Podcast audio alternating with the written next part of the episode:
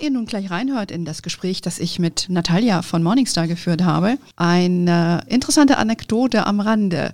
Natalia wird in dem Gespräch erwähnen, dass das Thema Nachhaltigkeit und Nachhaltigkeitsratings eine inzwischen eine sehr, sehr bedeutende Rolle im Morningstar-Geschäft spielen. Und wie ihr ja wisst, war ich ja lange dort äh, gewesen. Und während dieser Zeit äh, war eine meiner Aufgaben, eine institutionelle Konferenz zu veranstalten, die auf europaweiter Ebene stattfand. Ähm, also so Kunden wie Pensionskassen, Versicherungen und ähnliches waren dort anwesend. Und anlässlich dieser Konferenz, die rotierte dann von Ort zu Ort und die fand dann auch in Amsterdam statt. Und interessant war, dass wir die Amsterdamer Konferenz wurde damals eröffnet von der Queen Maxima, der heutigen Königin von Niederlande. Und ähm, viele von euch wissen vielleicht gar nicht, dass Queen Maxima vor ihrer Zeit, also bevor sie geheiratet hat, war sie Investmentbankerin und da hat sie auch den heutigen Mann, den König, kennengelernt. Und das Thema Finanzen ist Queen Maxima immer noch sehr wichtig und sie ist heute auch schon sehr lange auch ähm, ja, Ambassador für die Vereinigten Nationen und dort setzt sie sich insbesondere ein für das Thema Inclusive Finance. Soll heißen, sie bemüht sich vor allen Dingen darum, dass Menschen in ärmeren Regionen Zugang überhaupt haben zu Finanzdienstleistungen. Das ist also ein Herzensthema von ihr. Und in dieser Funktion hat sie bei uns die Eröffnungsrede gehalten. Und anlässlich dessen hatten wir natürlich auch alle die Möglichkeit, sie persönlich kennenzulernen. Und der Gründer des Hauses, äh, Joe Mansueto, war natürlich auch persönlich anwesend.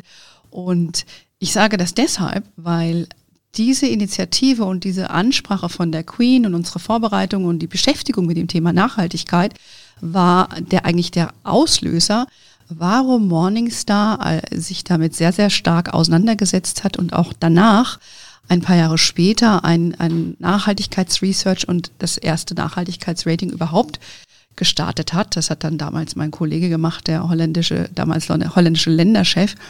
Und äh, das fand ich also sehr kurios ähm, zu hören jetzt von Natalia, dass das also so eine große Rolle inzwischen spielt im Haus, wo das doch einfach nur in Anführungszeichen ein Auftritt von der Königin war, um unserem Event Glanz und Glamour und Aufmerksamkeit zu verleihen. Aber äh, dass es trotzdem so eine sinnige Sache ist, die nicht nur sie macht, sondern auch bei einem Konzern wie Morningstar so viel ausgelöst hat, finde ich schon, finde ich schon eine tolle Sache und macht mich auch total stolz, dass ich äh, das äh, damals äh, dabei sein durfte und übrigens auch so einiges gelernt hat, wie man mit den Königs dieser Welt eigentlich umgeht und äh, nicht nur, dass sie einfach ganz normale Leute sind, aber dass sie einen wahnsinnig durchgetakteten Alltag haben und äh, wie, wie überhaupt so ein Event abläuft, wie mit einer Königin. Es war für uns und das Team, mit dem ich gearbeitet habe, schon eine sehr interessante Erfahrung, aber auch eine, eine sehr unterhaltsame und wie wir gesehen haben, eine sehr nachhaltige. So, und jetzt wünsche ich euch ganz viel Spaß beim Zuhören. Ich heiße euch super herzlich willkommen zum Her Money Talk, dem Geld- und Karriere-Podcast für Frauen. Heute spreche ich mit der wunderbaren Natalia Wolfstetter. Natalia ist Direktor Fund Analysis beim renommierten internationalen Research- und Ratinghaus Morningstar. Man muss dazu sagen, wir sind ehemalige Arbeitskolleginnen, von daher umso mehr eine Freude, dich heute äh, hier bei uns zu haben. Und Natalia und ich sprechen heute über diesen Megatrend nachhaltiges Geld anlegen und wir wollen uns näher insbesondere mit den Nachhaltigkeitsratings befassen. Wir hatten ja bereits Barbara Klaus äh, da von Scope. Mit ihr haben wir allgemein über Ratings gesprochen. Heute wollen wir uns mal dem Nachhaltigkeitsrating widmen. Welche Kriterien gibt es für nachhaltige Fonds- oder ETF-Ratings? Kann man der Datenbasis überhaupt vertrauen? Wie kommt man überhaupt an die Daten? Und was nützt mir das eigentlich als Anlegerin? Also es gibt ein bisschen was zu, zu besprechen.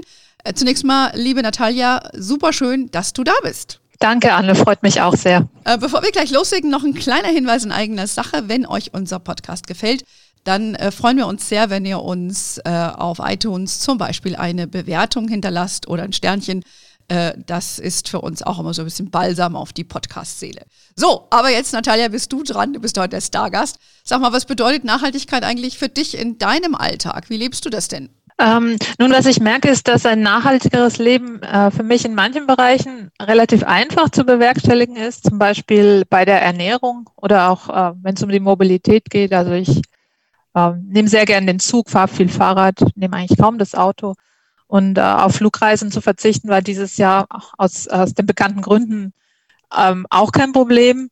In anderen Dingen ist es allerdings deutlich mühsamer und äh, da kommt mir schon auch mal meine Bequemlichkeit in die Quere oder ja andere Gründe und ähm, so dass der große Wurf mir wahrscheinlich noch nicht gelungen ist. Was ich aber merke, ist, dass Nachhaltigkeit in meinem Job eine immer größere Rolle spielt. Hm. Ähm, womit wir schon beim Thema der heutigen Absolut. Sendung wären. Absolut. Das heißt, Absolut. Nachhaltigkeit in der Geldanlage, das war für uns lange Zeit ein eher exotisches Nischenthema und ähm, das hat sich ganz klar geändert. Genau, das ist ein großes Thema für uns alle geworden, nicht nur in unserem Alltag, sondern in der Geldanlage, wie du sagst. Das war eher mal so ein Nischendasein. Das hat sich geändert. Nicht nur nachhaltig leben ist im Trend, sondern nachhaltig investieren.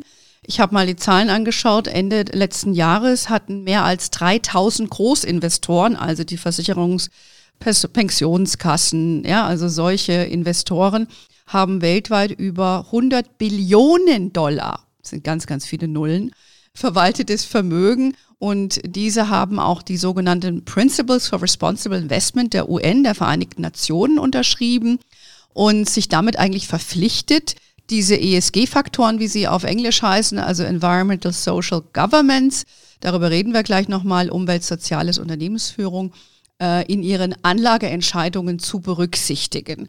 So, und in der EU ist man auch dabei, äh, alle Finanzunternehmen zu verpflichten, nach diesen Kriterien künftig zu investieren. Also von Gesetzesseite tut sich da auch hier sehr viel.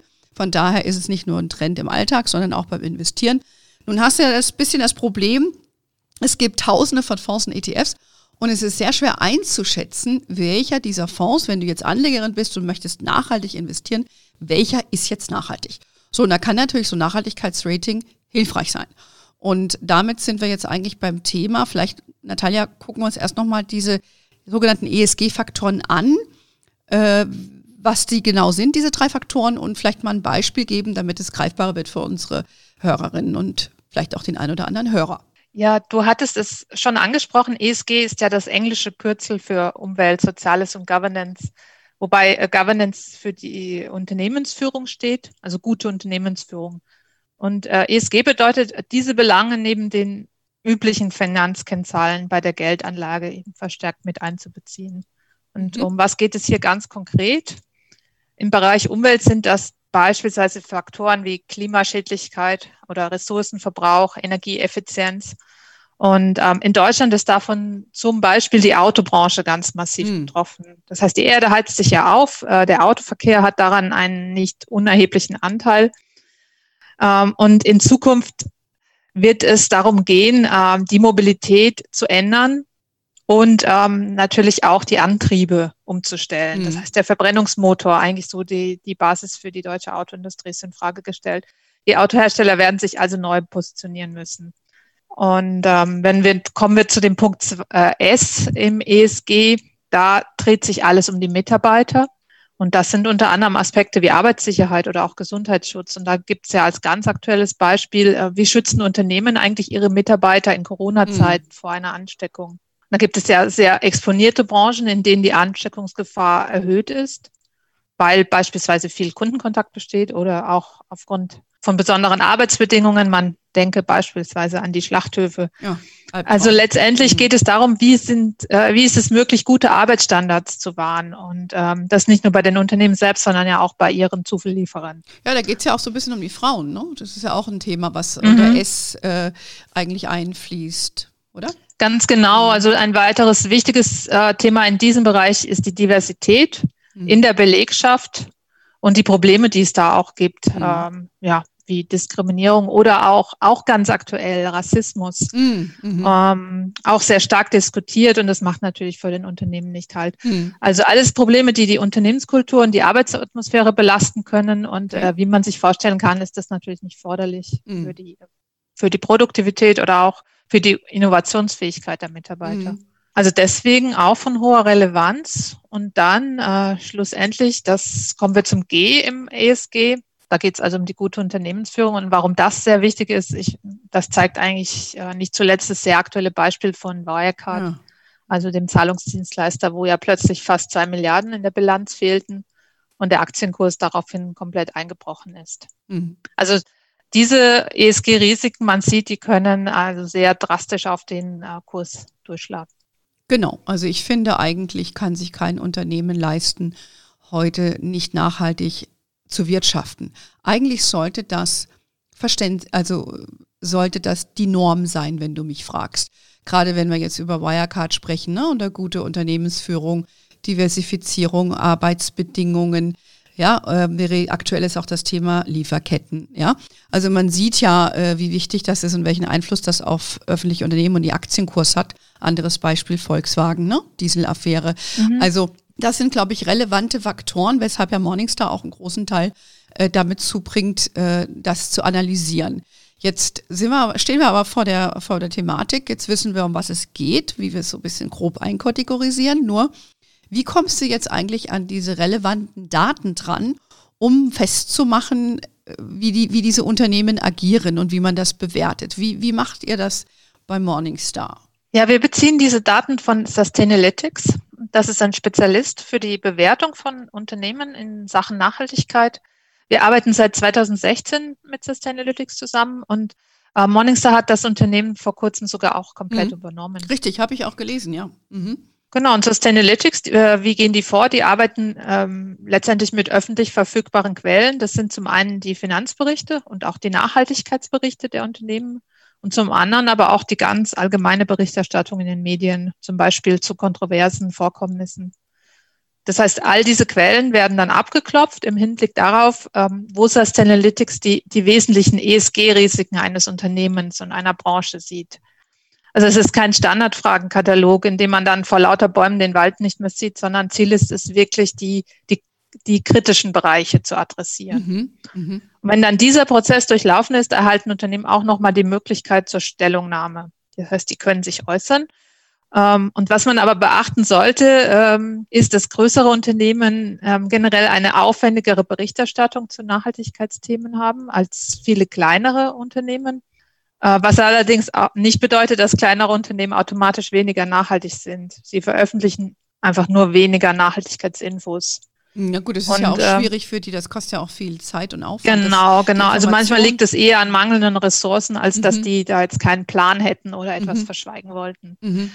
Also das, das heißt, sollte man dann wissen. Das heißt, ja. ihr geht erstmal auf die öffentlich zugänglichen Datenquellen, äh, sammelt das. Ich meine, wie viele, wie viele, da wie viele Firmen sind in der Datenbank drin? Das muss ja auch äh, relativ umfangreich sein. Ja, Sustainalytics hat eine relativ hohe Abdeckung, so dass mhm. wir eigentlich äh, in den Standardkategorien nahezu 100 Prozent der Portfolios auch abdecken können. Mhm. Ja, das ist ja schon sehr umfangreich. Und ähm, die kriegen dann, kriegen die dann jeweils einen Bericht zurückgeschickt, um sich das nochmal anzugucken oder wie muss man sich das vorstellen? Also schickt Sustainalytics da nochmal was zurück an die jeweiligen Firmen oder? Ja, die Stellungnahme wird dann entsprechend äh, berücksichtigt und mhm. es kann dann sein, dass das ein oder andere am Rating äh, oder an den Kriterien und bisherigen Informationen mhm. auch angepasst wird. Okay, okay. Mhm. Ähm, jetzt stellt sich natürlich gleich die Frage für mich als alte Datenqueen ne, von früher, äh, wie vertrauenswürdig sind die Daten? Ja, und es ist ja nicht so schön wie die eigenen Statistiken, die man selber fälscht, ja. Ähm, jetzt das mal ketzerisch auszudrücken. Jetzt berichten ja die Unternehmen, ähm, ja, aber das ist ja, da bleibt ja dann immer doch noch ein Unsicherheitsfaktor, wie man es jetzt auch bei Wirecard dann irgendwie sieht. Das heißt, ihr geht jetzt nicht her und, und überprüft das nochmal individuell, das wäre wahrscheinlich gar nicht machbar, oder? Das wäre leider nicht machbar, aber letztendlich ähm, in der Berichterstattung in der Presse war, war ja Wirecard eigentlich äh, in den letzten Jahren ohnehin ein Thema und ähm, die ja, Zweifel, die es da gab an der, an der Buchführung. Mhm. Äh, das heißt, man kann nicht sagen, dass, dass das jetzt irgendwie komplett unerwartet kam. Mhm. Ähm, also das wird äh, mit berücksichtigt, mhm. muss natürlich verifiziert werden. Also äh, mhm. ist nicht jede Quelle gleich zuverlässig und vertrauenswürdig. Mhm. Aber das ist letztendlich auch Interpretationssache. Also da ähm, qualitative Einschätzung der Nachhaltigkeitsanalysten. Mhm. Na gut, aber immerhin weiß man, auf welche Quellen ihr euch beruft. Es ist sehr umfassend mhm. und äh, Morningstar hat ja auch eine umfassende Datenbank. Ähm, und da sind wir jetzt eigentlich beim nächsten Thema. Wenn ihr die Daten ähm, auf, auf Unternehmensebene habt, dann müssen die ja dann auch noch zugeordnet werden den jeweiligen Fonds oder den ETFs, die in der Datenbank sind von Morningstar. Ähm, Stelle ich mir ziemlich aufwendig vor. Erklär doch bitte mal, wie das so in etwa funktioniert, dieser Mapping-Mechanismus. Wie kommt jetzt Wirecard, äh, wie, wie wird das dann dargestellt in den jeweiligen Fonds und ETFs? Ähm, ja, genau, das funktioniert so, dass wir bei jedem Fonds wissen, welche Unternehmen enthalten sind. Wir bekommen diese Informationen von den Fondsgesellschaften regelmäßig zugeliefert und wir können dann diese Daten wiederum verknüpfen mit den ESG-Unternehmensratings, die wir von Sustainalytics erhalten. Und so sehen wir, wie nachhaltig die Unternehmen in einem Fonds sind. Das heißt, wir können das Ganze auf die Fondsebene heben. Mhm. Und ähm, wie wir dann zum Rating kommen, das funktioniert folgendermaßen. Wir können, ähm, wir machen anschließend einen Vergleich mit anderen Fonds in äh, derselben Vergleichsgruppe. Also diese Fonds sollen einen ähnlichen Anlageschwerpunkt haben. Das, diese Vergleichsgruppen nennen wir auch Morningstar-Kategorien. Und diejenigen Fonds in einer Kategorie, die die nachhaltigsten Unternehmen enthalten, die bekommen unser höchstes Nachhaltigkeitsrating. Um, ähm, und dieses Rating nennen wir das Morningstar Sustainability Rating. Und okay. es ist ein Rating, das wir in Form von eins bis fünf Globen vergeben. Mhm. Und äh, fünf Globen sind dabei das höchste Rating. Okay, also keine Sterne wie bei dem traditionellen mhm. Rating, wo es lediglich, in Anführungszeichen lediglich, um Rendite und Risiko in der Vergangenheit liegt. Ähm, da gibt es ja eins bis fünf Sterne, fünf being the best und eins being the worst. Und dann habt ihr das ähnlich gemacht, nur andere Symbolik, Globen übertragen auf Globen. Richtig, genau. Und äh, das Schöne ist, dass man äh, so für alle Fonds verfahren kann, die wir in unserer Datenbank haben. Das heißt, es müssen keine Fonds sein, die sich Nachhaltigkeit ganz explizit auf die Fahne geschrieben haben, sondern wir können auch die sogenannten konventionellen Fonds äh, mit berücksichtigen. Mhm. Es gibt keine separaten Vergleichsgruppen für Nachhaltigkeitsfonds. Die müssen sich also mit allen anderen messen lassen. Und ich denke, das macht auch Sinn. Mhm. Ähm, und äh, Zumal es jetzt mittlerweile so ist, dass auch viele der ja in Anführungszeichen konventionellen Fonds ESG-Kriterien ja auch zunehmend in ihren Anlageentscheidungen mit einfließen lassen. Das heißt, das ist gar nicht mehr so trennscharf. Also der, das, der Anspruch ist dann schon sehr hoch, zu sagen, ein Fonds, der sich nicht äh, äh, explizit als nachhaltig outet, ähm, sondern alle Fonds, die ihr habt, egal ob es jetzt ein Aktienfonds ist äh, oder ein ETF, Entschuldigung, der auf den MSCI World zum Beispiel läuft, all die müssen sich messen an diesen Nachhaltigkeitskriterien, an den, an den Inhalten des Fonds, an den Aktien, die im Fonds drin sind. Richtig? Richtig. Also da wird eigentlich eine gemeinsame Vergleichsbasis geschaffen. Mhm. Finde ich schon anspruchsvoll. Stellst du zum Beispiel fest, ähm, dass jetzt Fonds, die sich als Nachhaltigkeit labeln und sagen, wir sind nachhaltig, wenn ihr die durch euren Filter laufen lasst und durch euer Nachhaltigkeitsrating das zu ermitteln, ähm, sind die nachhaltig dann nach wie vor nach euren äh, Ermessen? Ja, die Überschneidung ist in der Regel da sehr hoch. Also diese Fonds haben in der Regel ein hohes Nachhaltigkeitsrating von vier oder fünf Globen äh, mehrheitlich. Es gibt allerdings auch die eine oder andere Ausnahme und ähm, das kann daran liegen, dass die in einer Vergleichsgruppe sitzen, die ähm, relativ klein ist und die vielleicht auch eher ein bisschen heterogen ist.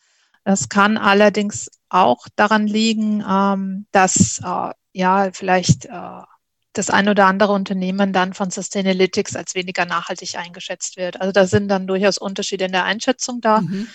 Jetzt erheben wir nicht den Anspruch, dass äh, Sustainalytics die äh, allein glücklich machende äh, Wahrheit hier äh, für sich äh, gepachtet hat. Aber man kann vielleicht sagen, zumindest wenn man sowas sieht, ähm, ist vielleicht ein Anlass, mal da ein paar Fragen zu stellen und sich äh, vielleicht auch unter, äh, erklären zu lassen von der Fondsgesellschaft, wie es dazu kommen könnte. Und da kann, mag es ja sehr gute Erklärungen geben, dann ist man als Anleger trotzdem weiterhin zufrieden mit, mit dem Ansatz und dem Fonds und äh, behält den trotz vielleicht nicht so guten Nachhaltigkeitsratings. Ja, genau. Es ist ja immer nur eine Sichtweise. Es gibt ja verschiedene Nachhaltigkeitsratings am Markt. Ähm, kommen ja auch sehr viele dazu. Das ist dann auch, denke ich, immer für Anleger oft verwirrend. Gibt es, also das ist jetzt mal wichtig, eure Systematik zu verstehen und es ist ein Ansatz, wie man das beleuchten kann und ihr habt eine sehr große Datenbasis, mhm. finde ich auch schon mal wichtig. Ähm, es gibt ja bei äh, den Ratings generell gibt es die quantitativen, darunter würden ja die äh, Nachhaltigkeitsratings von Morningstar auch fallen. Sprich, das ist ja immer nur eine Vergangenheitsbetrachtung. Ähm, bietet ihr auch oder gibt es bei euch auch nach vorne gerichtete qualitative Ratings an, so wie ihr das in dem traditionellen Bereich anbietet? Das ist ja auch Teil deines Jobs, ne?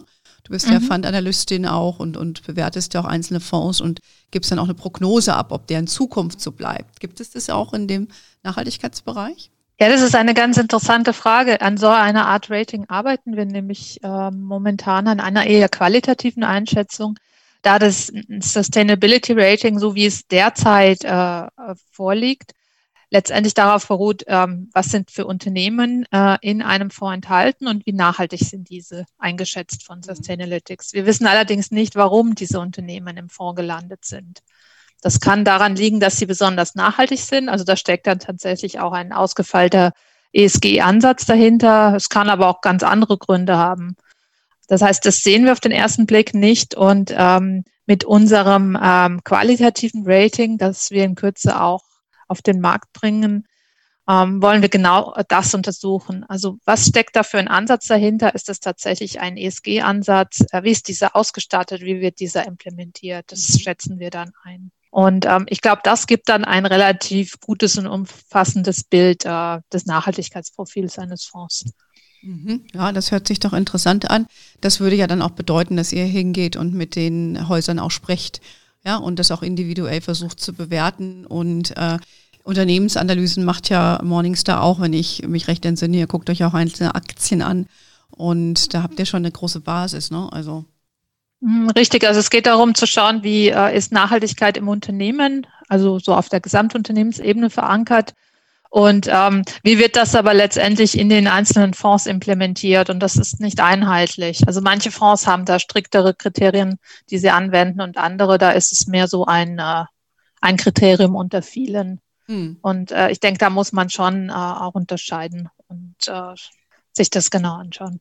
Mhm. Ja, also ein spannendes Feld. Ähm, wenn ich jetzt eine Anlegerin bin, ähm, der nicht nur fünf Sterne hat, sondern fünf Globen hat, äh, ist das der grüne Fonds? Ist das der richtige Fonds für mich? Oder wie soll eine Anlegerin mit äh, dieser Information dann umgehen? Nun, wenn man sich äh, schon mal für den Anlageschwerpunkt entschieden hat, ähm, dann äh, wäre das eigentlich so der nächste Schritt. Und ich denke, da ist das Nachhaltigkeitsrating tatsächlich ein guter Anhaltspunkt, um zu sagen, äh, wie nachhaltig sind dann die Unternehmen im Fonds. Dann holt man sich natürlich aber in der Regel noch weitere Infos über den Fonds ein, um das einschätzen zu können. Ähm, entweder selbst oder man greift auf solche qualitativen Einschätzungen noch zurück. Und ähm, äh, das ergibt dann letztendlich ein recht äh, gutes Bild, würde mhm. ich sagen. Aber ähm, manche Anleger stellen sich da vielleicht auch eher ähm, ja eine thematische Investmentstrategie vor. Also sagen wir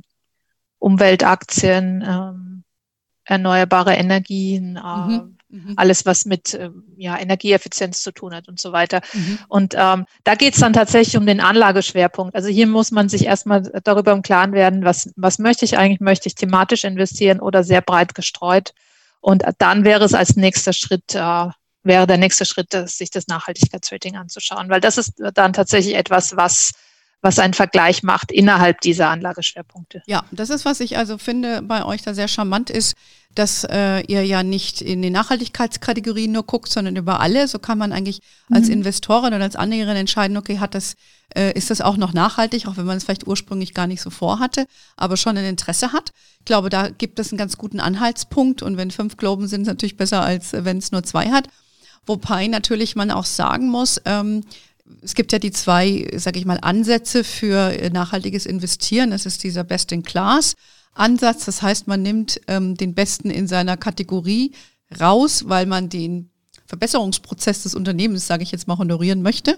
Beispiel, ja, BMW mhm. macht jetzt dann ähm, keine e Verbrennungsmotoren mehr, sondern E-Autos, wäre jetzt ein Top-Nachhaltigkeitsrating zum Beispiel bekommen. Ähm, oder äh, man sagt jetzt, äh, ich, ich wähle den anderen Ansatz äh, und will nur die Unternehmen honorieren, die also wirklich nachhaltig sind. Ähm, wie wird das jetzt in dem in eurem Bewertungsprozess äh, honoriert? Die werden dann abgestraft, jemand wie ein BMW, die nur auf dem Weg sind, um jetzt nur mal das Beispiel zu nennen, mhm. die auf dem Weg sind, nachhaltig zu werden? Oder wie muss man das äh, werten in dem Rating? Ähm, dann zunächst einmal ist es so, dass BMW in einer, einer bestimmten Branche sitzt mhm. und äh, je nachdem, äh, welche Branche das ist, in dem Fall jetzt Automobil, aber es gibt ja sehr viele andere Branchen, äh, sind diese unterschiedlich von Nachhaltigkeitskriterien betroffen. Also manche sind problematischer im Hinblick auf Nachhaltigkeit als andere. Also das wird schon mal mhm. im Rating entsprechend transportiert. Okay. Also für einen, äh, einen Autohersteller ist es schwieriger, ein gutes Rating zu bekommen, als sagen wir mal für ein Unternehmen aus dem Einzelhandel. Mhm. Und ähm, dann aber gleichzeitig gilt natürlich weiterhin, dass äh, auch in einer schwierigeren Branche es, äh, es Vorreiter gibt und Nachzügler. Mhm. Die Vorreiter, die werden dann natürlich äh, entsprechend belohnt im Rating. Und da geht es auch sehr um die Programmatik, also letztendlich, äh, wie sich ein Unternehmen entwickelt hat, wie der Trend ist. Mhm. Also ob der in die richtige Richtung ah. geht oder nicht. Aber ähm, Versprechungen alleine ähm, helfen hier auch nicht weiter. Es, also es muss sich schon auch konkret in den Zahlen widerspiegeln. Ja, äh, Finde ich jetzt mal ganz interessant. Äh, wer sich äh, interessiert, wie eure Ratings genau ausschauen, findet das natürlich auf morningstar.de. Äh, ich denke mal auch, dass viele der gängigen Direktanlageplattformen Informationen vielleicht dazu haben, ähnlich wie euer Rating. Ähm, und wie du sagst, das ist eine große Welle, die auf uns äh, zukommt, die Nachhaltigkeitswelle und insbesondere im Finanzbereich. Von daher werden wir sicherlich noch, sicherlich noch mehr dazu hören. Und vielleicht machen wir noch mal ein anderes Gespräch, Natalia, und gucken uns vielleicht noch mal ein paar Kategorien an oder was du sonst noch irgendwie Lustiges einfällt zu dem Thema, weil das ist ja schon interessant. Ähm, hast du noch einen abschließenden Tipp für unsere Anlegerin? Du bist ja Profi-Anlegerin mit deinem Job auch. Äh, wo legst, legst du bevorzugt an oder hast du einen Tipp für unsere Frauen noch zum Schluss? Letztendlich ähm, möglichst breit gestreut, möglichst äh, viele Eier im Korb. Das hat sich jetzt auch in der Corona-Krise eigentlich äh, wieder mal bewährt. Und ähm, dann muss man sich auch nicht allzu sehr einen Kopf machen und nicht zu viele schlaflose Nächte ähm, hinter sich bringen, ja. Also breit gestreut, nie gereut, wie Beate Sander, mhm. äh, der Börsenprofi hier sagt, und die muss es wissen mit ihren 83. da können wir zwar ja noch von lernen. Ja, ich danke dir, Natalia, für deine Zeit. Äh, es, äh, ich hoffe, liebe Hörerinnen, ihr konntet heute etwas äh, davon mitnehmen, wie so Nachhaltigkeitsrating äh, funktioniert. Und ähm, ja, wir freuen uns, äh, wenn ihr uns auf Instagram, Facebook, LinkedIn oder auf unserer money.de besucht. We are wherever you are. In diesem Sinne, have a wonderful day. Liebe Grüße an dich, Natalia, und auf bald. Ciao.